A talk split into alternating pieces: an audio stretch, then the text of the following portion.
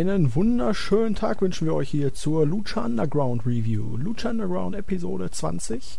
In dieser Woche wieder mit mir und unserem Quotengriechen. Hallo Christos. Hallo.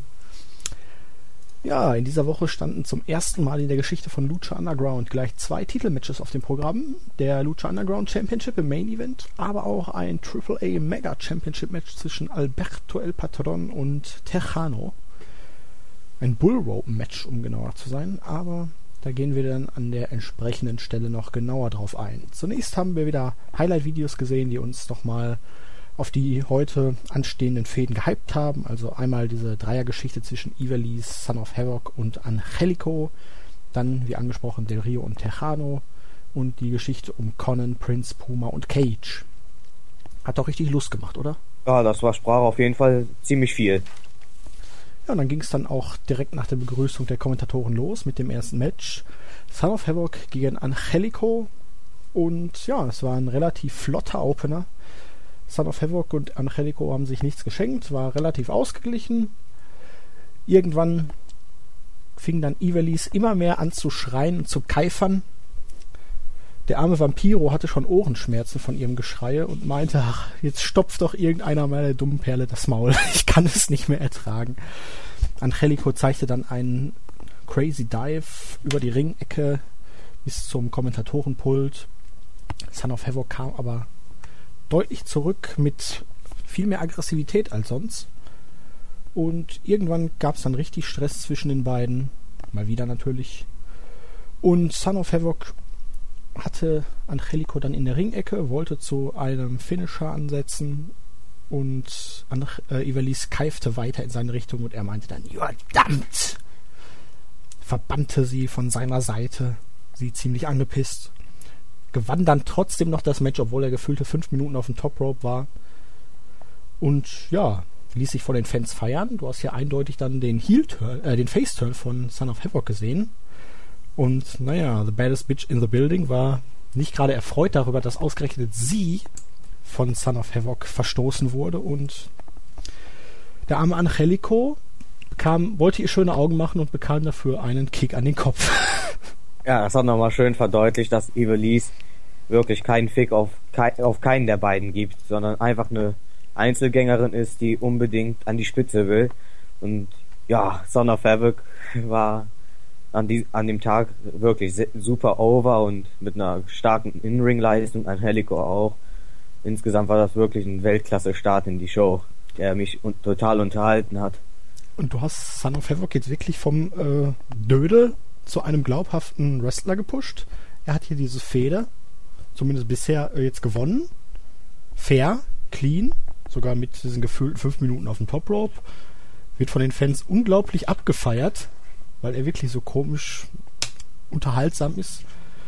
Und naja, bezüglich Ivelis muss man sagen, ah, der Stolz einer Frau, oh, da sollte man sich besser nicht mit anlegen. Ne? Also ich bin mir noch nicht so ganz sicher, ob die Sache zwischen Ivelis und Son of Havoc wirklich durch ist. Ja, wir haben ja schon bei Katrina gesehen, dass da eine Frau sehr viel entscheiden kann am Schicksal des Kämpfers. Ja, die Sache mit Angelico dürfte durch sein, ne? aber ob es Ivelisse da wirklich jetzt Ruhe gibt? Hm? Wenn Ivelisse ja tatsächlich immer gegen äh, das männliche Geschlecht antreten will, könnte es ja in Zukunft tatsächlich zu Son of Havoc gegen Ivelisse kommen. Das kann ich mir auf jeden Fall vorstellen. Man sollte auf jeden Fall nicht unterschätzen, dass sie möglicherweise Rachegelüste hat. Finde ja, ich auch irgendwie ganz cool. Ich mag die Frau. Ja, ich finde es aber auch stark, dass einer wie Son of Havoc sich von Ivelisse trennt. Ja. Andersrum wäre es ja irgendwie verständlich, aber. ja, Vampiro hat da wahrscheinlich das Argument überhaupt geliefert. Seine Ohren haben es einfach nicht mehr ausgehalten. ja. Das muss es gewesen sein. Sie hat ja doch eine sehr aggressive Stimme, um das mal freundlich zu formulieren. Ja, wir waren dann weiter beim, bei Dario Cueto in seinem Büro und er sprach mit einem Mann, meinte, ja, ich habe dich ja jetzt unter Vertrag genommen und Welcome to the Temple und wir haben erfahren, es ist Hernandez, der ehemalige TNA-Wrestler. Wie wir später noch erfahren sollten, nimmt man auch hier Bezug zu seiner Vergangenheit mit Conan von der LAX. Und ja, so stellt man doch einen neuen Mann vor und wieder ein neues Kraftpaket bei Lucha Underground, ne? Ja, und er wurde auch von Anfang an ziemlich cool dargestellt. Er hat äh, Cueto nicht direkt die Hand überreicht und so die Hand gegeben. Kam ziemlich cool rüber in dem Segment. Auf jeden Fall besser als bei TNA, weil dort konnte er mich nicht unbedingt überzeugen. Ja, dieser Gangster SC. Muss man nicht gut finden. Äh, mein Ding ist es nicht, aber es gehört wohl auch irgendwie zu dieser Kultur. Also von daher ist es okay. Ja. Und Cueto kam auch mal wieder Weltklasse rüber. Ja. Das sollte man auch erwähnen, auch wenn es mittlerweile fast selbstverständlich ist. Ja, er spielt weiterhin den guten Heel-Boss, der allerdings dann auch Leute holt, die jetzt nicht die klaren Heels sind, einfach weil es sich für ihn als Geschäftsmann lohnt. Ja, weil es best for business ist. Oh, der war gut. ja, wir hatten dann das zweite Match des Abends und das erste Titelmatch, das AAA Mega Championship Match. Wurde schon hammermäßig angesagt von Melissa Santos, die das wirklich richtig als Championship overbrachte, richtig Schwumms in ihre Stimme legte und auch dann den Contender und den Champion gut präsentierte. Gefiel mir sehr gut. Ähm, ja, war ein Bullrope-Match, also beide waren mit einer, ja, das war letztendlich ein Seil, so ein Tau. Das war das Wie vom Seil ziehen, ne? ungefähr. Nee, Also es hat mich dran erinnert, zumindest da, wo die Hände verbunden wurden. ja, die kleine Bullrope, die gab es ja hinterher, die während des Matches auch noch zum Ja, Einsatz. ich glaube auch noch, ja. Es war halt wie beim Tauziehen, so ein Seil und in der Mitte war eine Kuhglocke. Ja, wie bei den Strap-Matches ungefähr bei. WWE. Nur, dass man nicht die Ringpfosten berühren Ja. muss, wie dämlich diese Stipulation auch ist. Äh, am Anfang dachte ich ja, dass es so ein Match wird, aber zum Glück wurde Ja, es also ein Match. für mich war es jetzt kein wrestlerischer Leckerbissen, aber die Bullrope wurde ordentlich eingesetzt und man hat das Ganze gut rübergebracht. Es gab eine ziemlich sicke Powerbomb durch den Tisch, einen ziemlich extrem knappen Nearfall, als Patron da noch ausgekickt ist. Äh, Vampiro war hier als Kommentator relativ heelisch. Also hat doch sehr, sehr stark Tejano angefeuert und meinte dann, als der, äh, als El Patron dann irgendwie den Stuhl oder was oder die Bullrope da ins Match einführte, hier, ey, das ist illegal, das ist illegal. Vorher beim Stuhl hat er nichts gesagt. Ja, aber das Ende fand ich irgendwie komisch. So, Ja, ja. Tejano hat dominiert und auf einmal kam der Cross Armbreaker in den Seilen und sofort der Tap-Out und sofort weggeschaltet, keine Feier von der Rio, gar nichts. ja, das hat mich auch gewundert. Fand ich ziemlich komisch, sehr hastig. Wenn, wenn Tejano da fünf bis zehn Sekunden zumindest durchgehalten hätte, wäre es ja in Ordnung, aber dass er direkt aufgegeben hat, fand ich doch sehr, sehr komisch. Ja, man aber hatte auch Zeitdruck, ne? Ja, das wollte ich gerade sagen. Anscheinend hatte man Zeitdruck wegen dem Main Event auch noch. Ja, dann muss das, das finde ich halt dran, darum leiden. Ja, es wurde sofort Finish, Tap-Out, Ansage weitergeschaltet. Keine Jubelfeier von Patron, gar nichts. Da habe ich noch eine Frage, nämlich ist das nicht normalerweise so, dass bei diesen Seil-Submission-Finishern der Referee countet? Ja, aber das Match hatte ja keine DQ. stimmt. Ja, Dementsprechend hat sich das erledigt und ist alles Ja. legal.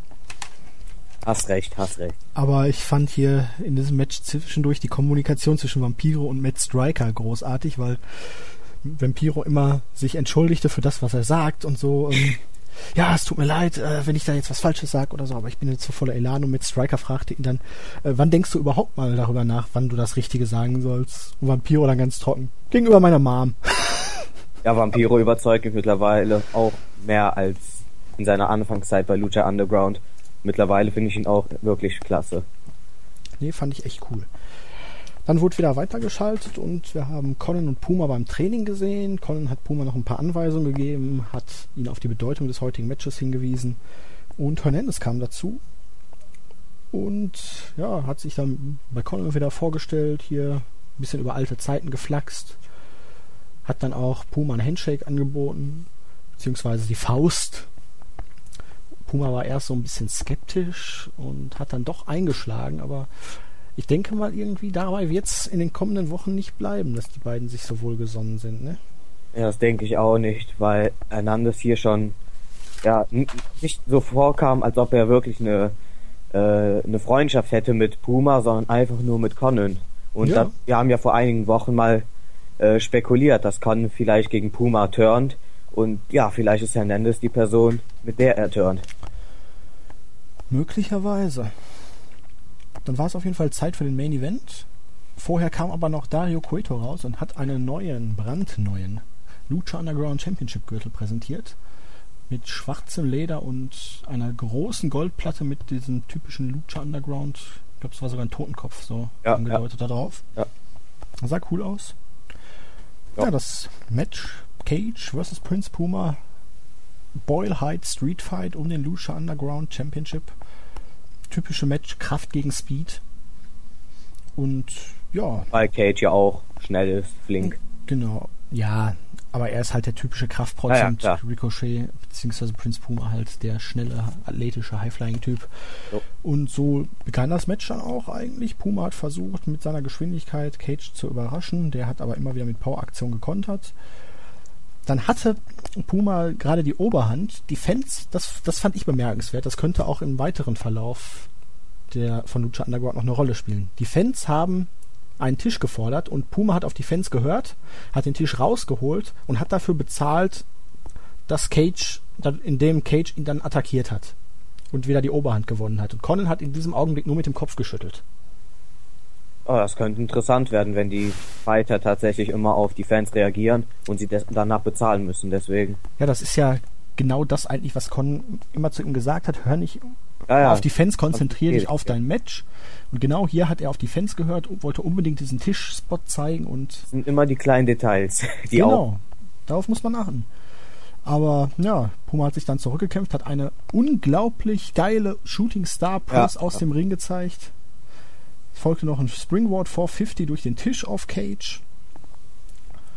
Und ja, Cage kam zurück, dominierte das Ganze, hat dann irgendwie angefangen, den Fokus zu verlieren, attackierte Conan, warf ihn gegen einen Zaun. Conan sackte zusammen, verlor seinen Stock. Hernandez hat hier allerdings noch gar nicht reagiert, hat da nur geguckt und die Leute angefeuert. Cage ging dann richtig steil, hat Puma absolut zerstört. Lariat, Weapon X, Powerbomb, Powerbomb durch eine Mülltonne. Eigentlich alles. Gab ja noch die, die Schläge auf dem liegenden Puma. Eigentlich hätte stand der Referee kurz davor, das Match abzubrechen, bis, er, äh, bis Cage dann von sich aus aufgehört hat. Und er hatte das Ding gewonnen. Er hätte nur noch den Pin einfahren müssen und es wäre durch gewesen. Und dann, ja. Ich weiß Ja. nicht, was passiert ist. Cage wollte dann unbedingt hier den Macker machen. Sein Ego hat Besitz von ihm ergriffen. Er hat Hernandez provoziert. Der stieg auf den Apron. Conan hat ihn von hinten mit dem Stock attackiert und Puma konnte das für seine 630 Centen nutzen und hat das Ding dann dadurch noch gewonnen, den Titel verteidigt. Hernandez hat ihm zugenickt. Conan hat mit Puma gefeiert, aber ha. Zum einen gut. Du kannst Puma gegen Cage hier ruhig so darstellen, weil es ist trotzdem glaubhaft, dass er hier mit Hilfe braucht, um zu gewinnen, weil Cage wird so geschützt und Puma wird nicht sonderlich geschwächt, einfach weil Cage so dominant auftritt. Aber das war so ein bisschen WWE-like, fand ich hier mit dem Finish, Ja, auf jeden Fall. weil wir erinnern uns vor ein paar Wochen hier, ne, wo Cage dann das erste Titelmatch schon mit einer sinnfreien DQ verloren hat, wo er eigentlich den Titel hätte gewinnen können. Und jetzt hat er das Ding dann wieder in der Tasche und ist dann einfach so hohl, um sich dann mit Gott und der Welt anzulegen und den Sieg so herzuschenken. Also Ja, genau das hat mich auch verwundert, weil er hat ja schon mal den Fehler gemacht, dass er es jetzt beim zweiten Mal besser machen würde, aber ja, er hat wieder den Titel verschenkt, kann man sagen. Muskelmasse ersetzt Gehirn. Anscheinend. Ich bin gespannt deswegen. Ich kann, weil jetzt müsste ja eigentlich kommen, dass Cage sich da hinstellt und sich bei Cueto beschwert, dass Hernandez ihn den Titel gekostet hat, aber eigentlich hat er sich den Titel nur selber gekostet, weil es hätte ja niemand eingegriffen, wenn er jetzt nicht die Leute provoziert hätte. Allerdings steht Hernandez natürlich dann jetzt auch irgendwie im Titelfokus, weil er hat Puma mehr oder weniger durch seine Präsenz zum, zur Titelverteidigung verholfen und könnte jetzt auch Ansprüche auf ein Titelmatch anmelden. Ja, und vor allem könnte Cage ja vielleicht das nächste Opfer von Dario Cueto werden, weil er wieder, weil Cuetos Schützling mal wieder nicht den Titel erringen konnte. Äh, Mit Big Rick ist es ja schon passiert. Ich bin gespannt. Ja. Aber insgesamt okay. war ein feines Match, hatte halt wirklich eine Ja. gute Match-Story, nur das Ende. Ja, Puma hat wieder mal alle High-Flying-Aktionen, die er drauf hat, rausgehauen. Der Shooting Star Press war wie gesagt absolut Weltklasse. Der 630 ist eh immer geil. Und ja, die Table, der, der Table Spot war auch wieder stark. man kann so ein Ende auch relativ ähnlich bringen. Das Problem ist halt wirklich nur, Cage kommt hier rüber wie ein völliger Vollpfosten. Ja. Weil ihm fehlt halt irgendwie da die Intelligenz, um dann einfach den Sack zuzumachen. Er kann ja danach trotzdem noch alle anderen attackieren oder provozieren. Aber hallo, es ist ein Titelmatch und du wolltest unbedingt dieses Titelmatch, du wolltest unbedingt den Titel haben und dann gibst du ihn so leichtfertig her? Nee. Hat mich auch gewundert. Aber ich fand zumindest wieder schön, dass das Lucha Underground Match, äh, Titelmatch im Main Event war und nicht Triple A, weil man so schön gezeigt hat, dass auch wenn die, es die Triple A Inver Invasion, sage ich mal, gibt, dass Lucha Underground trotzdem noch im Vordergrund steht, auch wenn El Patron wohl äh, etwas größeres Star ist als Cage und Tuba. So muss es dann aber auch sein. Ja, auch, ja, das hat mich aber gefreut. Ja, ähm, ich weiß jetzt gerade nicht, gab es eine Preview für nächste Woche? Ähm, nee, die Ausgabe ging auch wieder zu Ende mit Dings, mit dem Titelmatch. Ja, stimmt, mit dem Feiernden. Ja. Na gut, ja. dann müssen wir mal abwarten. Es wird langsam mal Zeit, dass die Sache um Matanza fortgesetzt wird. Das ist jetzt, glaube ich, schon vier Wochen nichts mehr geschehen in diese Richtung mit Angela ja. Fong. Und nächste Woche wird es dann wohl auch Drago gegen Aerostar geben. Ja. Match. Aber ansonsten hat man alle großen Fäden jetzt fast schon beendet. Also es wird wahrscheinlich ab nächster Woche wieder ein frischer Wind wehen. Ja, denke ich auch. Es muss ja eigentlich auch, weil sonst steht man ohne Stories da und das ist eigentlich ja das, was Lucha Underground ausmacht, diese Weltklasse Storylines. Da wird man neue starten, da bin ich mir aber relativ sicher. Ja, es gab viele, wie viele Folgen wurden jetzt schon mal geplant für die erste Staffel? Da gab es doch letztens mal eine News. Also ich war, ich glaube 39 oder so. Man hat ja jetzt schon insgesamt wieder bis in den Juni oder Juli getaped. Ich habe mir das die Tapings ja nicht durchgelesen, also ja. bin ich immer noch, ich noch ordentlich gehypt. Ich habe mich davon ferngehalten und deswegen bin ich jede Woche wieder völlig ungespoilert. Ja, da, bei Lucha Underground trifft das zu, was auch ein User im Board geschrieben hat. Nämlich Lucha Underground schafft es immer, den Mark aufleben zu lassen in einem. Erzähl das aber nicht im Sixfold.